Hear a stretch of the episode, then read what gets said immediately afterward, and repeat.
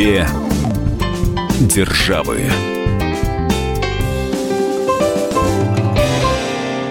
Мы приветствуем всех слушателей радиостанции «Комсомольская правда». С вами Алексей Осипов, собственный корреспондент «Комсомольской правды» в Нью-Йорке. И журналист «Комсомольской правды» Ольга Медведева.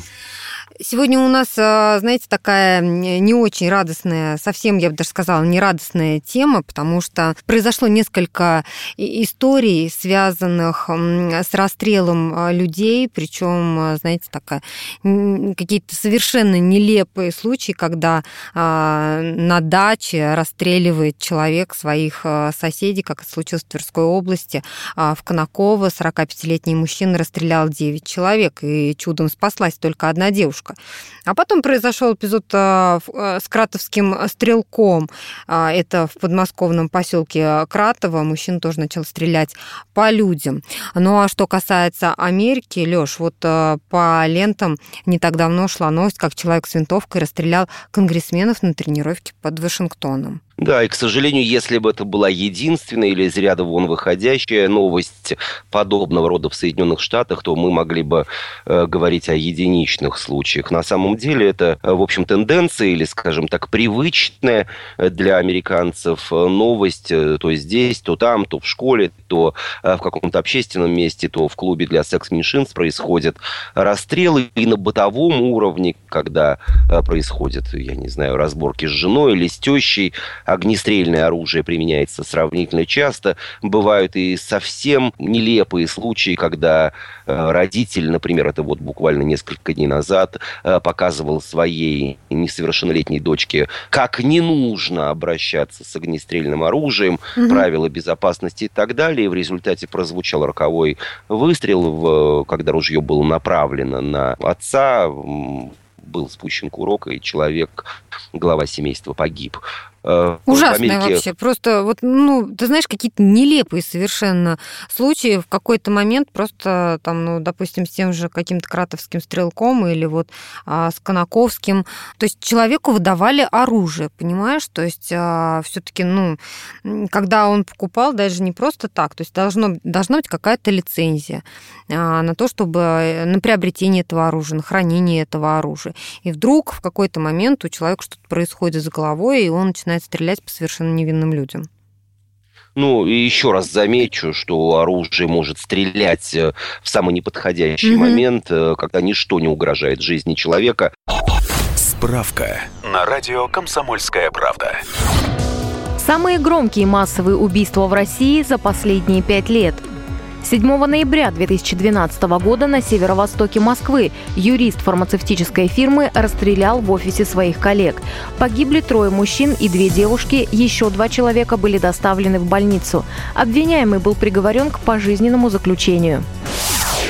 22 апреля 2013 года мужчина открыл огонь в оружейном магазине в центре Белгорода. Убиты шесть человек, среди погибших две школьницы. Суд приговорил обвиняемого к пожизненному заключению. 8 мая 2016 года мужчина расстрелял из охотничьего карабина группу байкеров в Подмосковье. Погибли пять человек. Подозреваемый в убийстве местный житель был задержан и дал признательные показания. 14 сентября 2016 года в Смоленской области мужчина устроил поджог и стрельбу из автомата Калашникова. Погибли 4 человека, шестеро были ранены. Обвиняемый погиб в местной больнице от пулевого ранения. Две державы на радио «Комсомольская правда». В Америке, конечно же, у силовиков, я имею в виду полицейских, сотрудников э, правоохранительных органов, военнослужащих, оружие есть, что называется, ну, не по умолчанию, а по закону. Оно и понятно, но и э, широкие массы населения вовлечены в оборот оружия, и все лишь потому, что в Америке сравнительно мягкое законодательство, которое регламентирует продажу и приобретение огнестрельного. Мы сегодня не говорим ни о ножах, ни о финках, ни да. о нунчаках или кастетах, а именно об огнестрельном оружии. И, в общем, если речь идет о человеке, имеющем, это важно подчеркнуть, американское гражданство, если у него просто виза, если у него грин-карт, то это будет сделать гораздо сложнее, но э, возможно. Ну, приобретение также и продажа также возможно. Но в любом случае порядка полумиллиарда единиц огнестрельного оружия в Америке имеется на руках у граждан. И всему этому предшествует, скажем так, принципиально важный документ, точнее, принципиально важная поправка к американской конституции, о которой очень много говорят, которую требует то отменить, то наоборот усилить. А что это за поправка такая? Э, поправка Конституции, которая, э, напомню, что американская Конституция не менялась очень давно и была принята, когда в Америке были совсем непростые времена, и вот людям на э, конституционном уровне, тогда это действительно было необходимо э, сегодня, э, возможно, наверное, тоже для защиты своих угодий, своих имений, своих домов, в конце концов, своей жизни э, было разрешено иметь оружие и свобода эм, оборота, свобода обладания огнестрельным оружием. Вот таким образом неизменной является уже добрую сотню лет, точнее уже куда гораздо больше.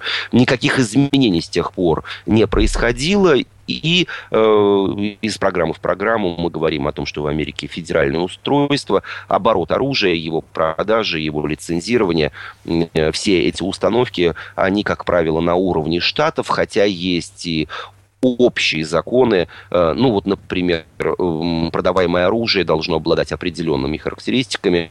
И вот с 1986 года в США полностью во всех штатах запрещено продавать полностью автоматическое оружие. То есть угу. Калашниковы и какие-то другие автоматы сегодня продать или купить по американским законам нельзя. Но вот это не касается, например, пистолетов. И, э, в общем, если речь идет, еще раз подчеркну, о гражданине США э, сравнительно легко приобрести без особых проблем, например, пистолет. Сколько примерно человек имеют в России оружие? Мы об этом спросили Валерия Грибакина, это генерал-майор полиции в отставке, сотрудник охраны Росгвардии. Давайте послушаем, что он нам сказал. По статистике прошлого года э, в данный момент зарегистрировано около 4 миллионов 300 тысяч владельцев оружия. Это в России имеющих в пользовании свыше 6,5 миллионов единиц гражданского оружия. Как видите, массив огромный, и вопрос его учета и контроля – это не просто статистика, в определенных случаях, ну как в данном случае, это ни много ни мало вопрос жизненной важности. На самом деле есть целый порядок получения этого оружия, и э, в этом году нормы были пересмотрены. В частности, появилась такая норма, как сдача анализов на употребление наркотических средств. Плюс существует множество других так называемых законодательных преград, чтобы оружие не попало не в те руки. И вот э, на взгляд нас, правоохранителей, на взгляд экспертов, э, в том числе международного уровня, но достаточно серьезная система действует ограничений. Остается, как говорится, дело в малом, чтобы все должностные лица, которые задействованы в этом процессе, ну, просто добросовестно выполняли свои обязанности. Мы сейчас прервемся на несколько минут. Впереди у нас э, выпуск э, рекламы. Говорим мы сегодня о том, кто и как регулирует продажу и ношение огнестрельного оружия в России и в США. Вернемся через несколько минут. С вами Алексей Осипов и Ольга Медведева. Две державы.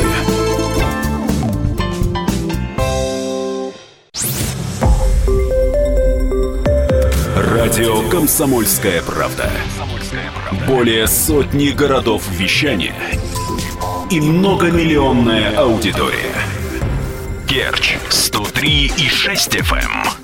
Эм. Севастополь 107 и 7 FM. Эм. Симферополь 107 и 8 FM. Эм. Москва 97 и 2 FM. Слушаем всей страной.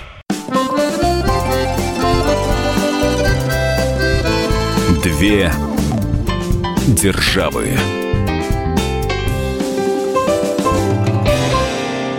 С вами Алексей Осипов, Ольга Медведева, и говорим мы сегодня о том, кто и как регулирует продажу и ношение огнестрельного оружия в России и в США. И довольно много у нас, к сожалению, информационных поводов. Это стрельба в Тверской области, и Кратовский стрелок, и э, расстрел конгрессменов под Вашингтоном. И вот в предыдущей части нашей программы приводили и другие примеры довольно э, нелепые. Лёш, ну вот э, я правильно поняла, что для того, чтобы а, приобрести в США оружие, особые лицензии-то не требуются? Не требуется. Требуется лишь пройти определенную проверку. Э, она зависит, ее глубина, скажем так, и ее критерии от штата к штату. Но если брать такую среднестатистическую, оружие э, не может продаваться людям, у которых есть психические проблемы, э, которые были ранее осуждены за совершение преступлений. Вот, например, даже если за домашнее насилие человек привлекался в административном порядке, но в тюрьму не был направлен, ему был назначен штраф или какие-то исправительные общественные работы, или э, вообще не дошло, скажем так, до какого-то наказания, но сам факт привлечения или э, инцидента зафиксирован в его криминальной истории, а оружие ему будет не продано. Сюда же относятся наркоманы угу. и, э, как я уже говорил, не граждане Соединенных Штатов. Во всех этих случаях есть исключения, э, но их немного. Есть, конечно же, возрастной ценз. Э, пистолеты, это на федеральном уровне, запрещено продавать людям, э, которым меньше 21 года. А если речь идет о ружьях, то если тебе меньше 18, то также его приобрести э, нельзя. В некоторых штатах берут еще отпечатки пальцев или ладоней. Конечно же, в обязательном порядке предъявляются документы. В некоторых штатах при приобретения оружия необходимо еще и пройти специальный курс обучения, пользования, ухода за ним, мер безопасности. Как правило, если штат предусматривает вот такой курс, то оружейный магазин и обеспечивает покупателю вот прохождение такого курса. Ну и э, если говорить о принципах приобретения, то есть, скажем так, четыре основных, что ли, подхода э, к э, приобретению, владению оружием. Э, первый сюда входит э, основная, скажем так, часть американских штатов. Это группа shall issue, переводя с английского, то есть тебе обязаны власти штата выдать разрешение э, при условии, что ты соответствуешь определенным критериям. Скажи, а вот при этом, да, ну ты соответствуешь критериям, при этом надо ли указывать цель покупки оружия? Нет, никакой цели покупки в данном Ну, то есть, э, по, по сути, ты приходишь и да. как какой-то фейерверк, там, я не знаю, покупаешь. Или, например, mm. кухонный нож, нож для разделки мяса, mm-hmm. конечно же, или топор. Его можно использовать в хозяйственных целях, а можно использовать и как серьезное, причиняющее не только э, серьезный э, вред здоровью другого человека, но и э, как оружие, которое способно лишить жизни. Вторая группа – это may issue, то есть могут выдать.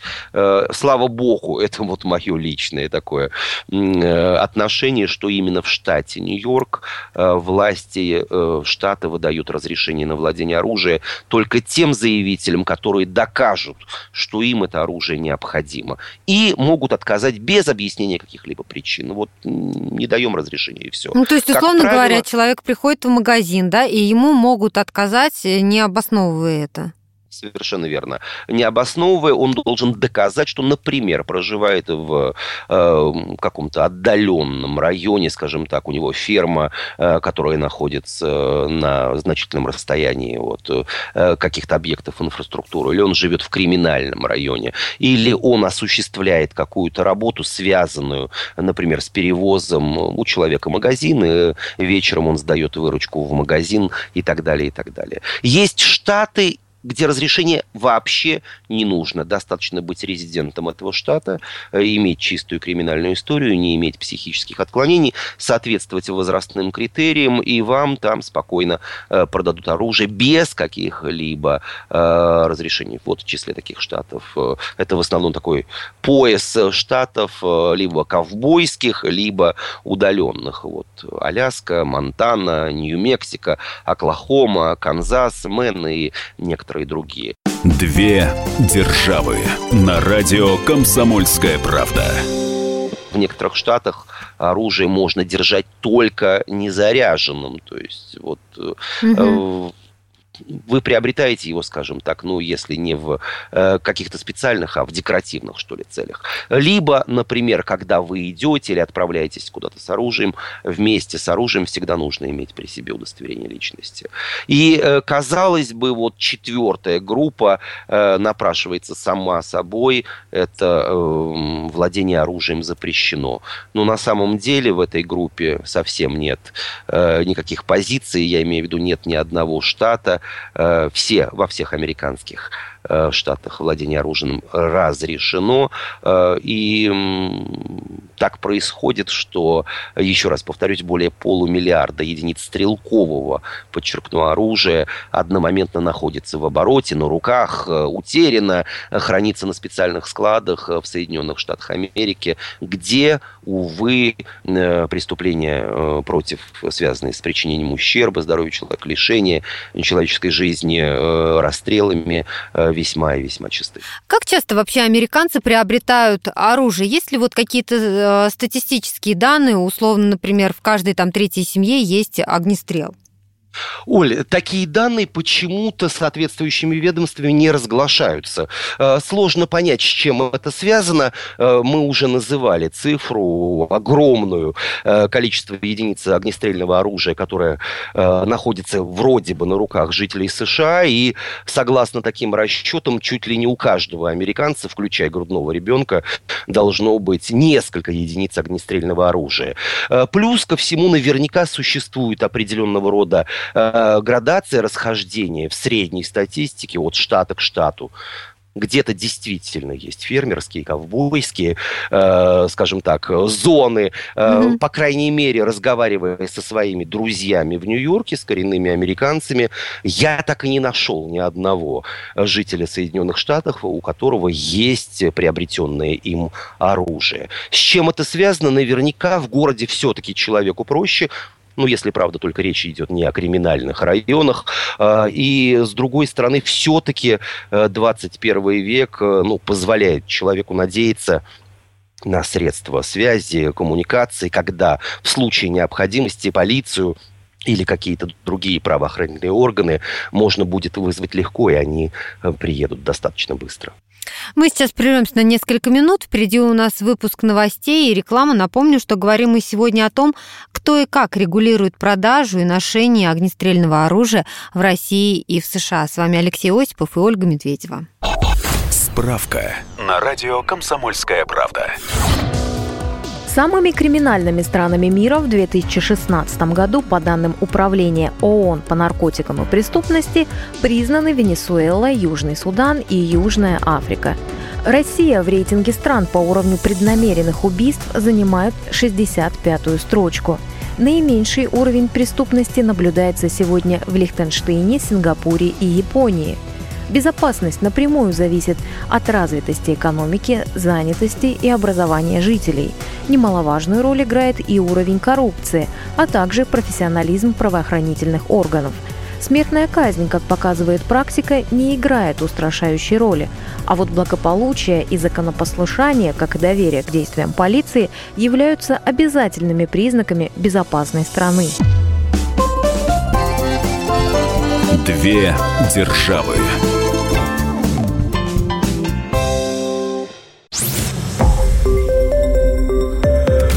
Радио «Комсомольская правда». Более сотни городов вещания и многомиллионная аудитория. Хабаровск 88 и 3 FM. Эм. Челябинск 95 и 3 FM. Эм. Барнаул 106 и 8 FM. Эм. Москва 97 и 2 FM. Слушаем всей страной.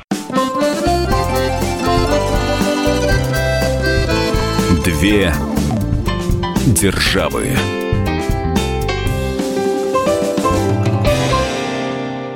Вами Алексей Осипов, Ольга Медведева, и говорим мы сегодня о том, кто и как регулирует продажу и ношение огнестрельного оружия в России и в США. Информационным поводом для нашего разговора а, послужил несколько трагических а, случаев, после которых а, погибли люди, в результате которых погибли люди.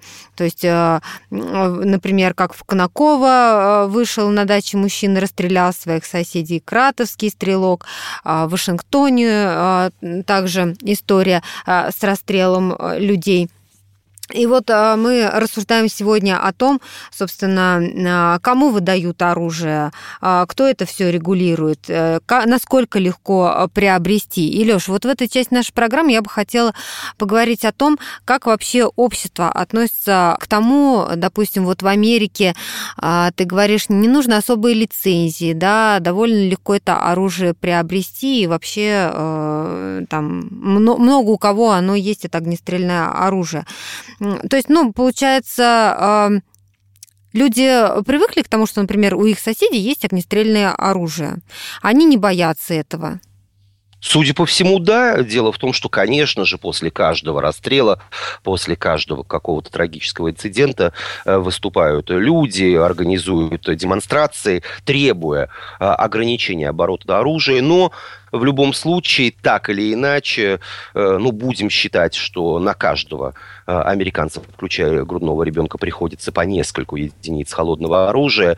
И этот арсенал, вот эта статистика есть, э, ежегодно арсенал, подчеркну, частный, не армия, не спецслужбы к нему не имеют никакого отношения, ежегодно увеличивается почти на 5 миллионов стволов. И, в общем, вот эти ноты протеста тонут во всеобщем, да нет, ну не поддержке, а, скажем так, молчании. Вот так сложилось американская реальность, вот так сложилась э, психология американского гражданина, что свободное владение или, скажем так, мало лицензированное или мало регулируемое обладание огнестрельным оружием здесь считается нормой и, в общем, не причиняет, как считают американцы, большого вреда. Хотя, конечно, Но нет... ведь есть же даже громкие случаи с расстрелом людей.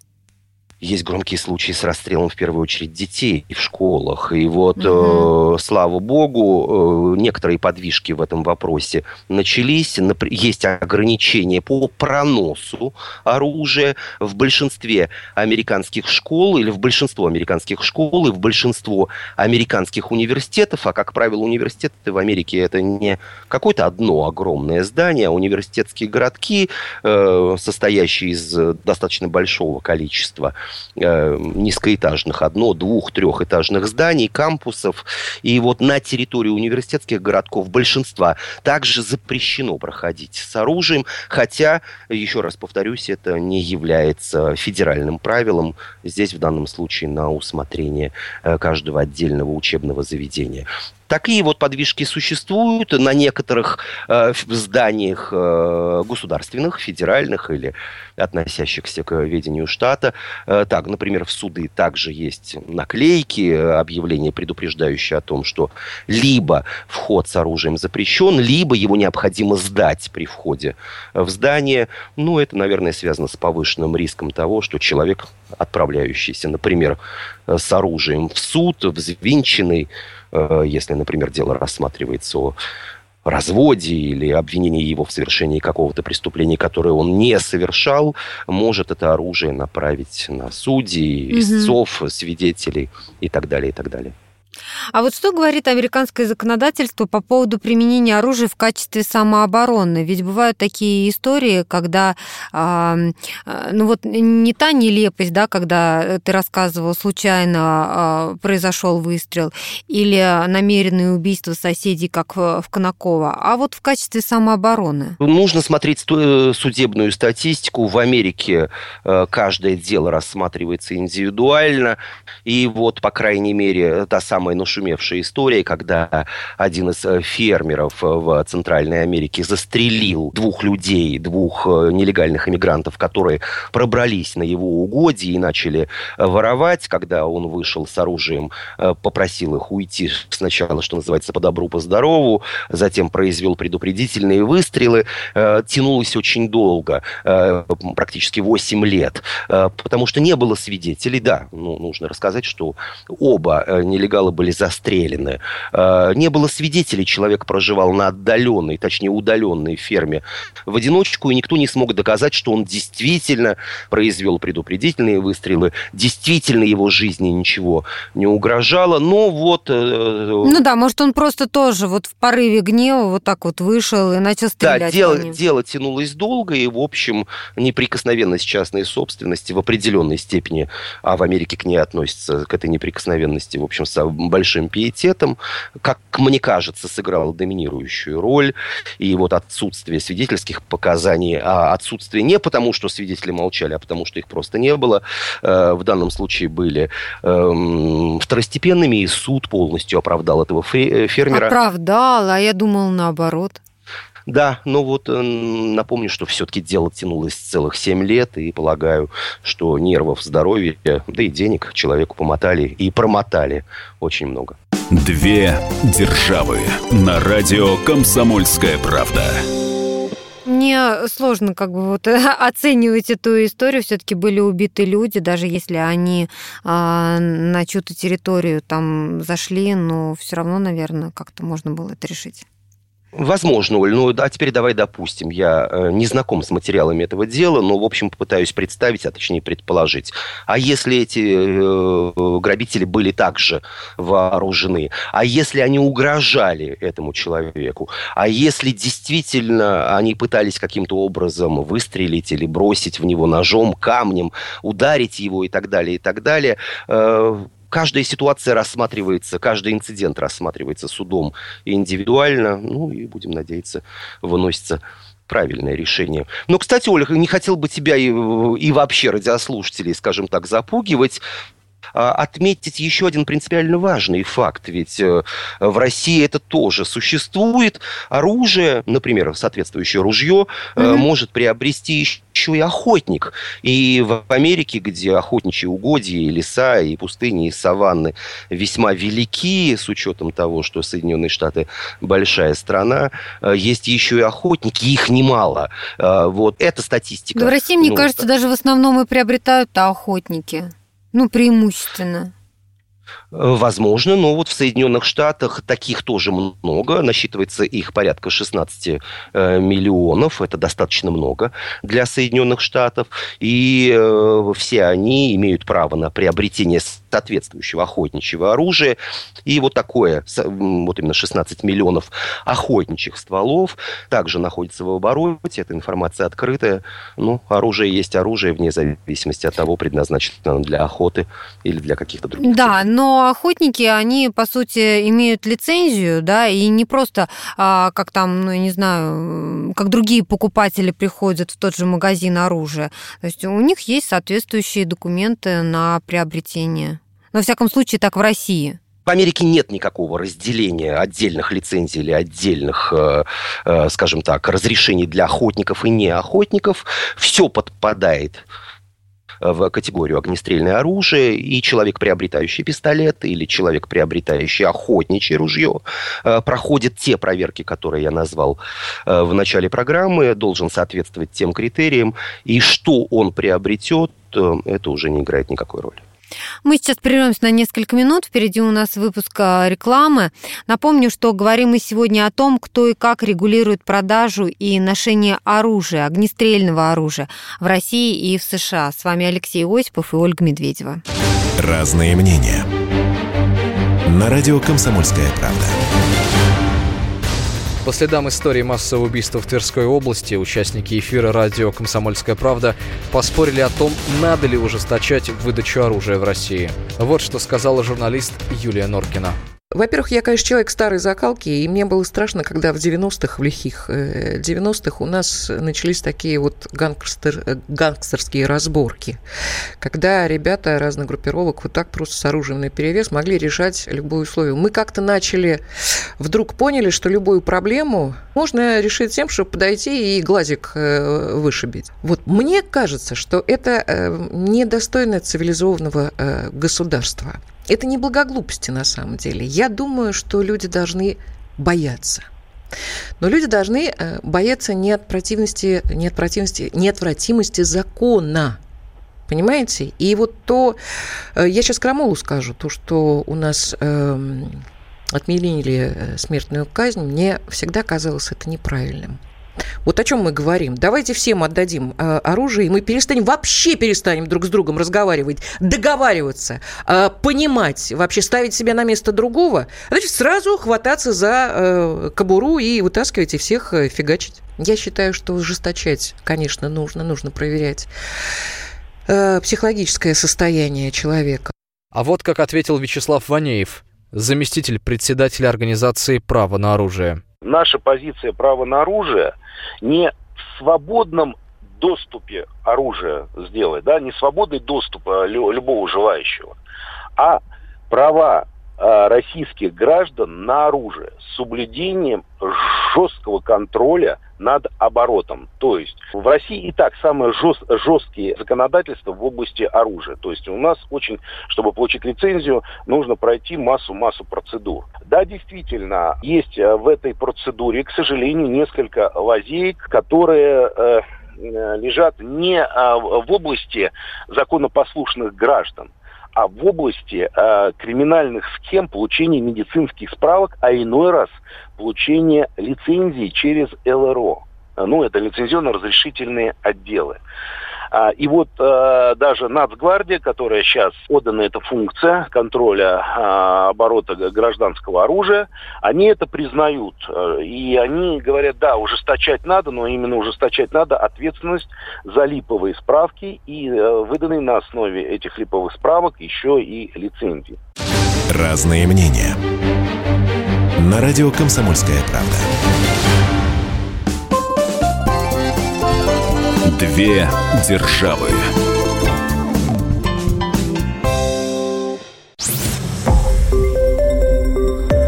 Радио Комсомольская правда". Более сотни городов вещания и многомиллионная аудитория. Хабаровск 88 и 3 FM. Тюмень 99 и 6 FM. Кемерово 89 и 8 FM. Эм. Москва 97 и 2 FM. Эм. Слушаем всей страной.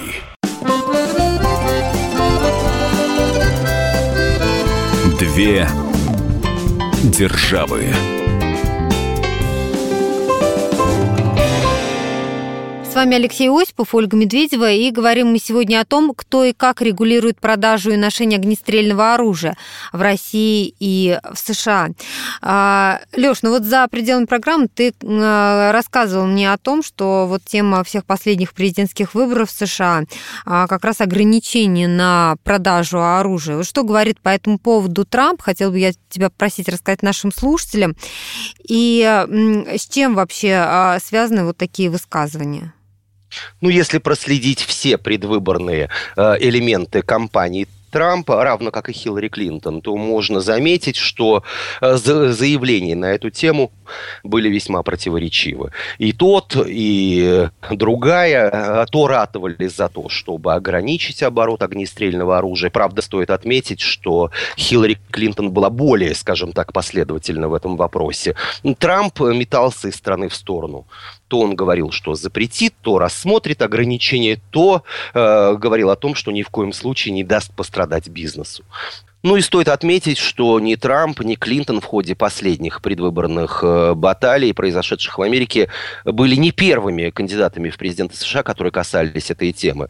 Последнюю четверть века вот тема ограничения оборота огнестрельного оружия, его полного запрета, это обязательный элемент любой предвыборной гонки, э, но э, каждый раз все сходит на нет, даже если тот или иной кандидат побеждает, предварительно пообещав перед этим этим, э, ну, если не полный, то частичный запрет э, применения или продажи обычным гражданам винтовок и пистолетов.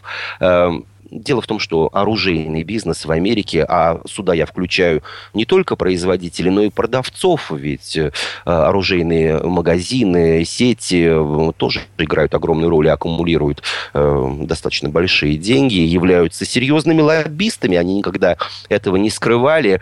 Разумеется, идет, ну, мы называем это лоббированием, на самом деле, определенного рода подкуп законодателей и все вот подобного рода начинания решения, как правило, да не как правило, а сто процентов всегда уходят на задний план и вообще ни к чему не приводят. Э, я хотел бы привести, на мой взгляд, крайне важную информацию ну, один из крупнейших э, в Америке производителей э, оружия, э, Смит и Вессон, хорошо очень известная компания и производящая оружие уже очень много лет, огнестрельная.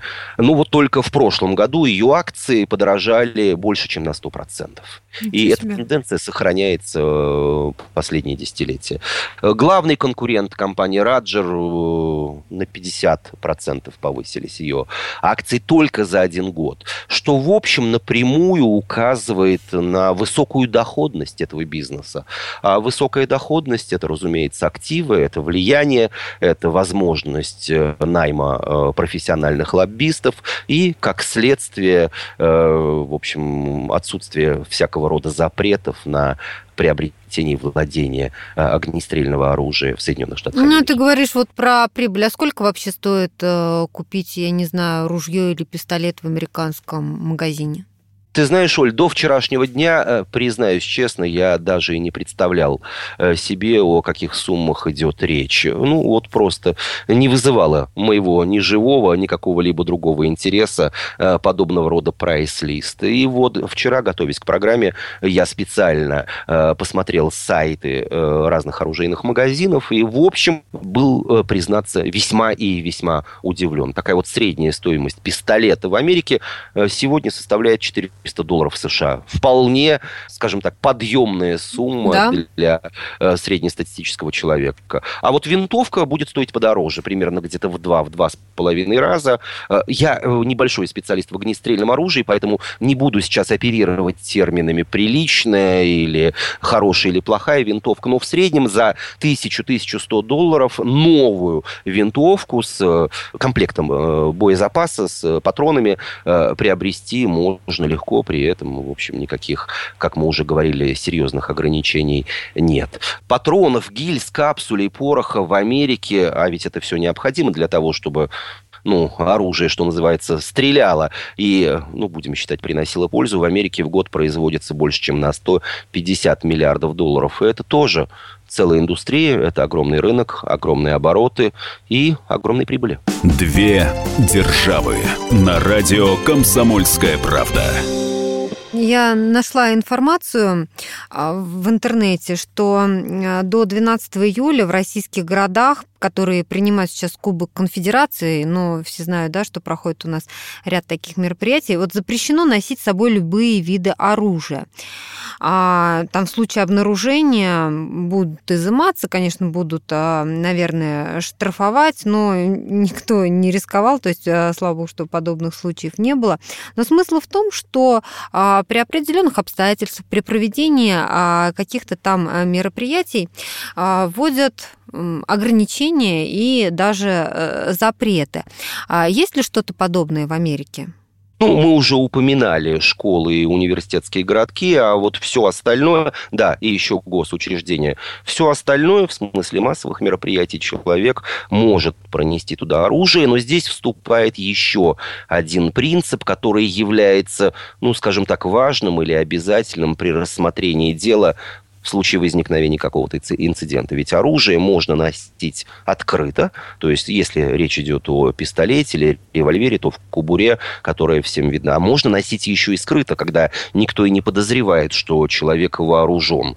Вот в этом э, кроется основ, основополагающий принцип применения, вернее, разрешения на пронос оружия на массовые мероприятия. В разных штатах разные принципы. Одни запрещают скрыто скрытый пронос оружия на массовые мероприятия. В других никаких ограничений на эту тему нет и в ближайшее время не предвидится. Леш, ну в связи э, с теми историями, о которых мы рассказали э, в начале, когда люди расстреливали э, своих там знакомых, соседей и э, так далее, то есть э, эти люди получили оружие. Они предоставили документы, что они вменяемы. Оружие им э, продали. А потом вдруг что-то случилось. В связи с этим вот такой вопрос. А в Америке кто контролирует вот именно ношение оружия. То есть, допустим, у человека оружие есть. Вот дальше какой-то контроль за этим оружием есть, какой-то учет, я не знаю, или другая документация, или продали ему пистолет и все, и забыли. Ну, Оль, можно долго рассуждать на эту тему. Теоретически и практически за этим стоят правоохранительные органы. Но вот передается ли туда информация магазинам или э, продавцом, который э, реализовал соответствующую единицу стрелкового оружия конкретному человеку, э, никто не знает. Есть несколько федеральных ассоциаций, которые настаивают на том, что они собирают подобного рода информацию и передают соответствующим органам. Кто это, полиция или Федеральное бюро расследований, об этом также нет никаких упоминаний. Сказать по правде, опять же я проследил это просматривая материалы моих американских коллег, на самом деле никакого контроля в данном случае не осуществляется. Ну и, в общем, человеку э, современному, человеку разумному, человеку, будем надеяться, хотя это не всегда правда, законопослушному, и вменяется э, в правило самому осуществлять контроль, оборот и э, все то, что может проистекать из его права владения огнестрельным оружием. Человек человек в Америке сам ответственен за то, что происходит или может произойти. И, увы и ах, не всегда вот этот самоконтроль э, бывает безоблачным и э, происходит без кровопролития. Ну и не случайно ты э, говорил о том, что э, тема ограничений на продажу оружия э, всплывает вот на президентских выборах. То есть все-таки проблема тоже существует. Да если бы, Оль, президентские выборы происходят раз в 4 года, а ведь преступления, э, убийства, убийства да, массовые чаще. гораздо чаще, и после каждого, э, после каждой такой трагедии в Америке вновь и вновь заговаривают э, о всевозможных поправках, ограничениях, даже отмене соответствующей поправки к Конституции США, но ВОЗ и поныне там, будем надеяться, что как-то это будет изменено в самое ближайшее время. Я напомню, что говорили мы сегодня о том, кто и как регулирует продажу и ношение огнестрельного оружия в России и в США. С вами были Алексей Осипов и Ольга Медведева. Весь архив наших программ вы найдете на сайте fm.kp.ru. Две державы.